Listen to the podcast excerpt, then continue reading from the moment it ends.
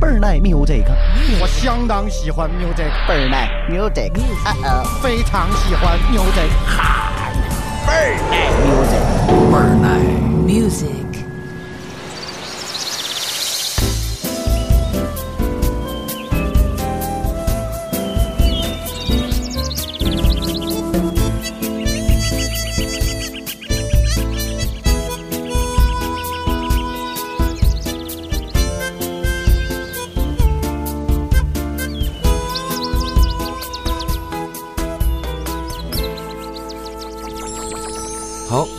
倍儿耐 music，大家好，我是亦飞，欢迎您的准时收听。啊，说到这准时收听啊，按说我这句话是说惯了，然后做一些常态的音乐节目，基本上每天都在呃开场的时候会说这句话，欢迎您的准时收听。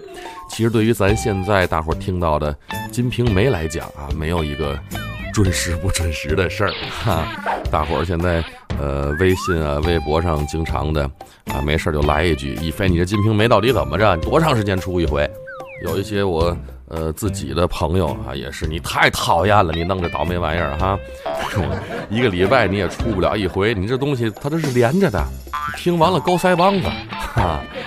呃，反跟大伙儿解释一下啊。呃，本来呢，刚出这个《金瓶梅》第一回的时候啊，呃，那个时候一飞本身就是想自己录个《金瓶梅》录着玩儿。后来呢，出了一个第一回的 demo 版之后，就被呃某个公司给看上了这个咱这节目。呃，那人家现在呢，会对咱节目有一些这个长期的规划。呃，本来现在跟人签的是，呃，那第二回其实都不应该发啊。出完第一回之后，呃，本来跟人协定的是啊，要拍视频，视频没出之前，这个音频呢是不允许再上线了。可是我的性格呢，啊，一些老听众是了解的啊，我管你那个去了，我，哈，呃，大伙儿想听啊，咱就先接着说。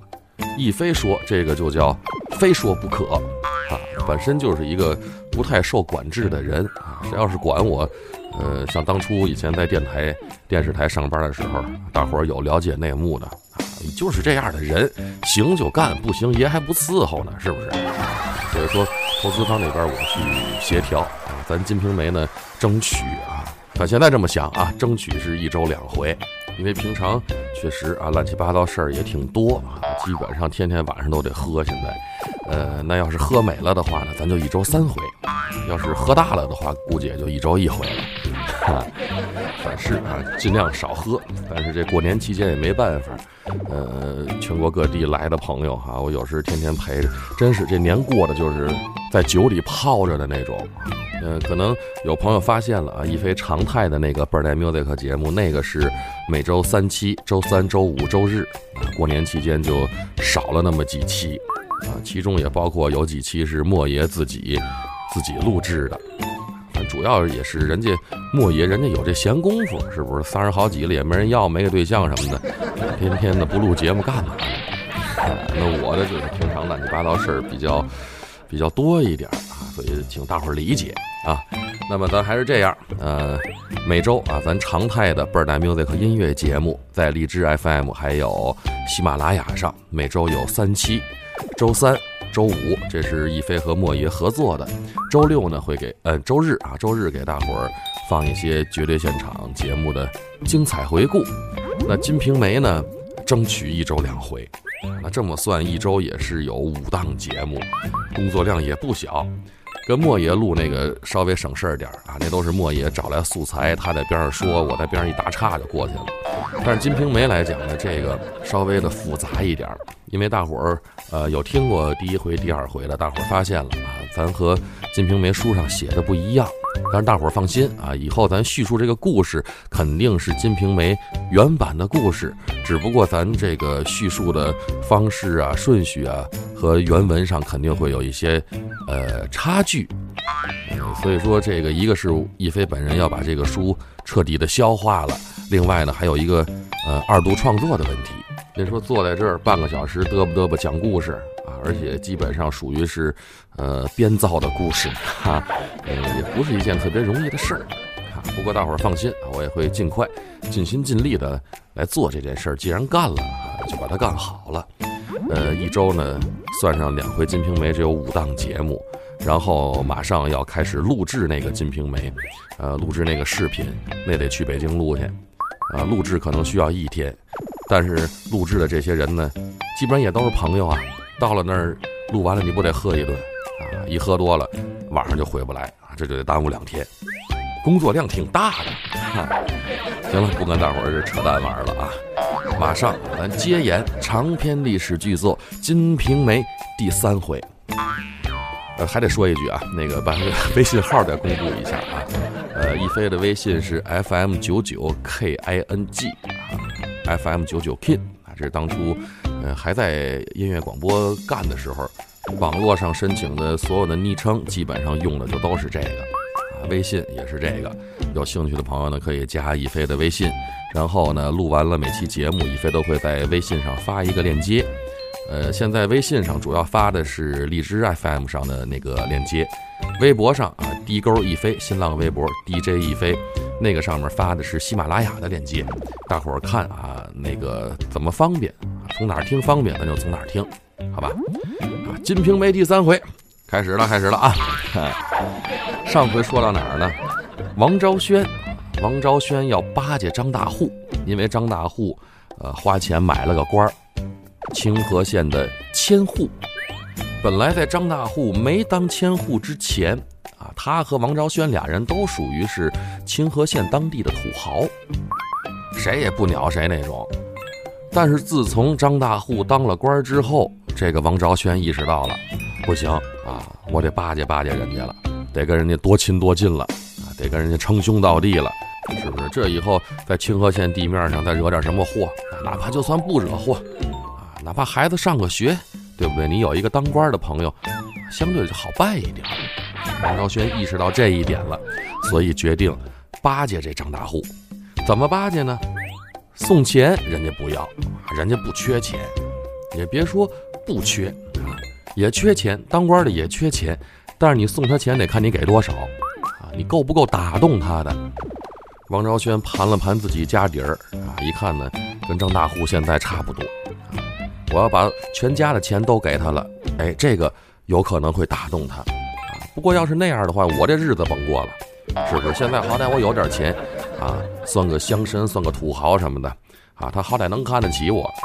我要把钱都给了他了，那我成穷人，我成老百姓了，那他更看了不上我了，怎么办？想个讨巧的辙吧，投其所好，啊，张大户缺什么，咱前文书交代过。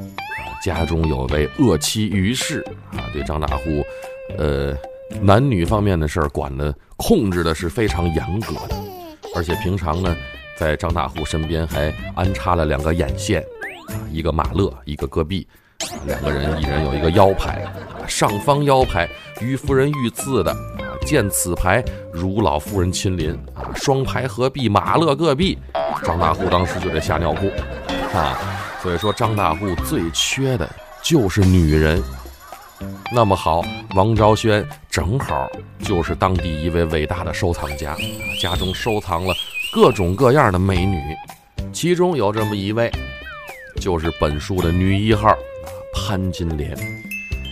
王昭轩决定把潘金莲献给张大户，但是怎么给，这是个学问，因为张大户被盯得太紧了。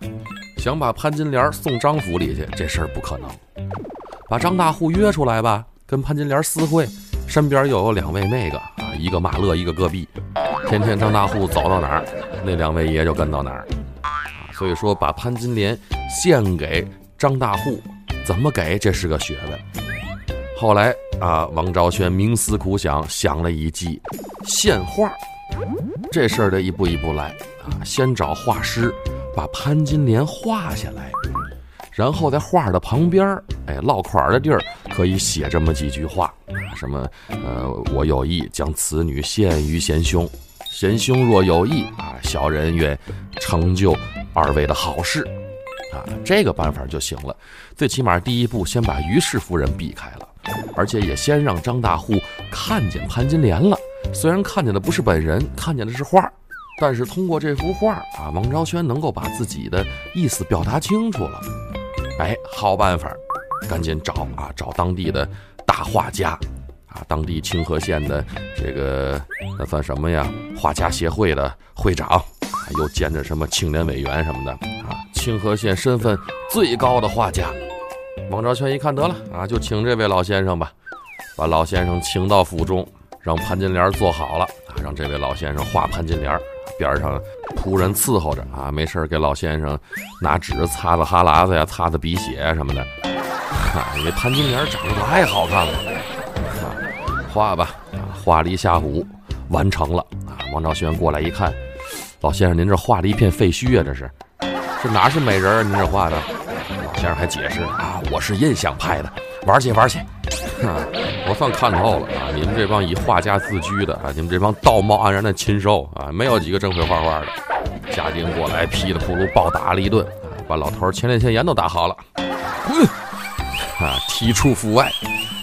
赶紧从找人啊，在当地找了一位不太知名的画师啊，不是什么画家协会的，也不是什么青年委员啊，这个是真会画画的，把潘金莲画的是栩栩如生。而且只比本人好看啊！画了一个美图秀秀版本的潘金莲，各种的瘦脸呐、亮眼呐，哈，什么眼球放大呀、磨皮呀，乱七八糟的啊，有各种的修饰。不过人家潘金莲底子好啊，修饰完了看着也像本人那种。然后边上写好了啊，此女，潘金莲能歌善舞，琴棋书画啊，系小人府中最珍贵之藏品啊。小人有意将此女献于千户大人，后面还一括弧啊，绝对不是二手的。王昭轩拿着画亲自登门到张大户家献画。这个张大户在自己家的书房里边啊，于氏夫人还有马拉戈壁啊，一般的就不盯着他，在书房里能干什么呀？家里小丫鬟长得一个一个的哈，都跟天仙下凡一样。天蓬元帅下凡尘，所以在家里，于氏夫人，算是比较放心的那种。啊，张大户接过画一看，哎呦，五岁的哈喇子都流出来了，忒好了！这女的，这这是你府中的啊？正是小人府中的。小人正有意将此女献于大人。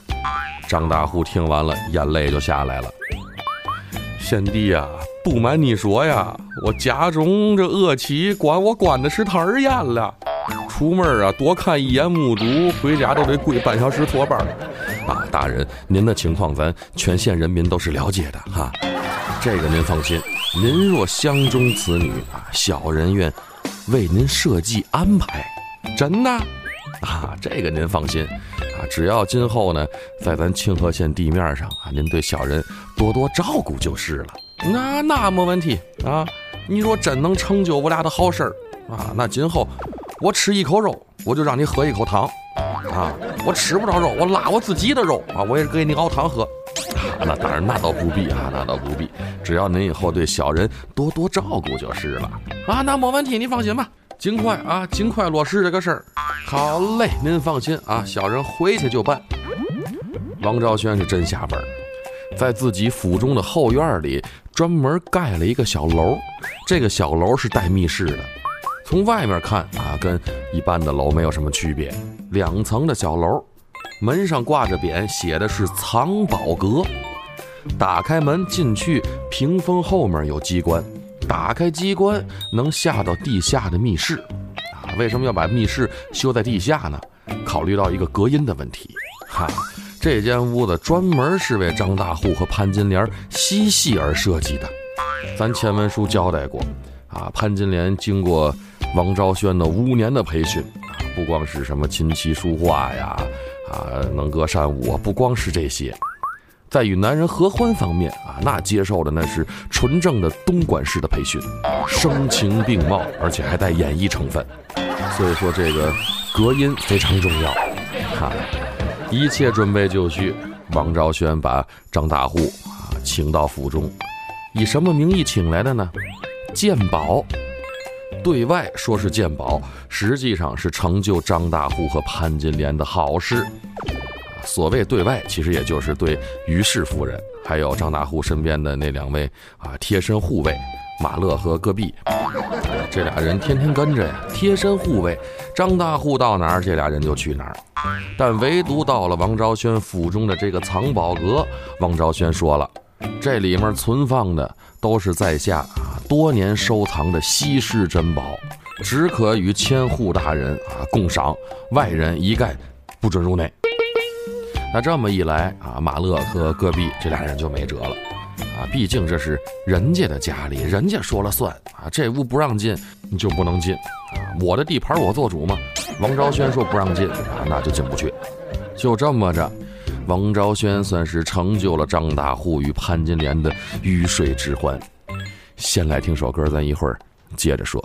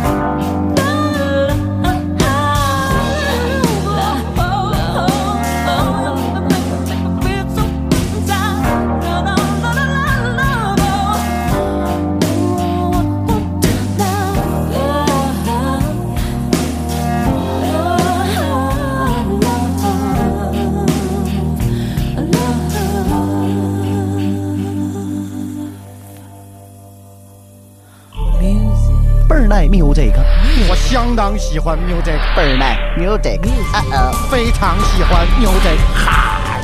倍儿耐 music，倍儿耐。Music. 嗯，刚刚这首歌咱都听见了，用一句成语来形容啊，就是很骚气啊。啊，呃，具体的张大户跟潘金莲在房中啊，神龙摆尾啊，见龙在天呐、啊，什么上蹿下跳啊，翻天覆地啊，咱就不细致的说了，用这首歌就代替了。从这首歌当中，大伙儿多多少少就能领悟到一点意思，是吧？啊，有兴趣的朋友可以倒起再听一遍。这首歌叫《Feeling Love》，电影《天使之城》当中的原声，很不错的一首音乐作品啊。那咱回来，咱接着说，王昭轩把潘金莲献给了张大户，这位千户大人，这算是久旱逢了甘露了。自从娶了于氏夫人之后啊，张大户就没再出去采过野花儿，当这官儿这都白当了。吃喝嫖赌，你少一样啊！你这缺一门啊！没有嫖，你这完完了啊！你的天空没有色彩了啊！你的人生失去意义了，你这官儿白当了啊！那这一下有了潘金莲，行了，哎，可算是逮上一个了！每天都是努力拼搏，艰苦奋战。啊，那这时间一长，于氏夫人觉得这不对劲儿了。啊，本身于氏夫人处女座嘛，啊，小心眼儿想得多，最大的能耐就是无中生有。你没干过这事儿，她都能胡思乱想给你想一个出来。啊，何况你真干了这事儿。于氏夫人一看这不对呀、这张大户天不天的啊，早晨哼着小曲儿就出去了。噌不啷嘣啷嘣啷嘣啷，滋儿噌啊！我捡宝去了。啊，精神百倍，跟打了鸡血一样出门，回来是腿也软了，气儿也短了。回来没事儿就吩咐府上啊，给做个什么炒腰花啊、拌肾皮儿啊、啊什么三边一花啊、啊韭菜饺子刺身呐、啊，有什么壮阳吃什么。吃了这么多好东西啊，晚上于氏夫人一验货，你这量不对呀、量太少啊！你有事儿，赶紧起床啊，如实给我交代。哎呀，夫人啊，天色已晚了，歇息了吧？门儿都没有。今儿我得跟你好好谈谈，你这天天都干什么去了？哎呀，我天天鉴宝去了。放屁！我不信啊！我找马了个逼问问。啊，于是夫人撩开被，光着膀子就往外跑啊，满院喊：“马了个逼！马了个逼！”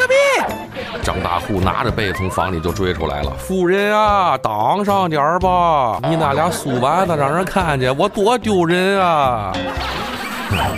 啊，一般这种先天条件不好的女人啊，都没自信，所以对自己这个呃老公呢管理的相对也就严格一些。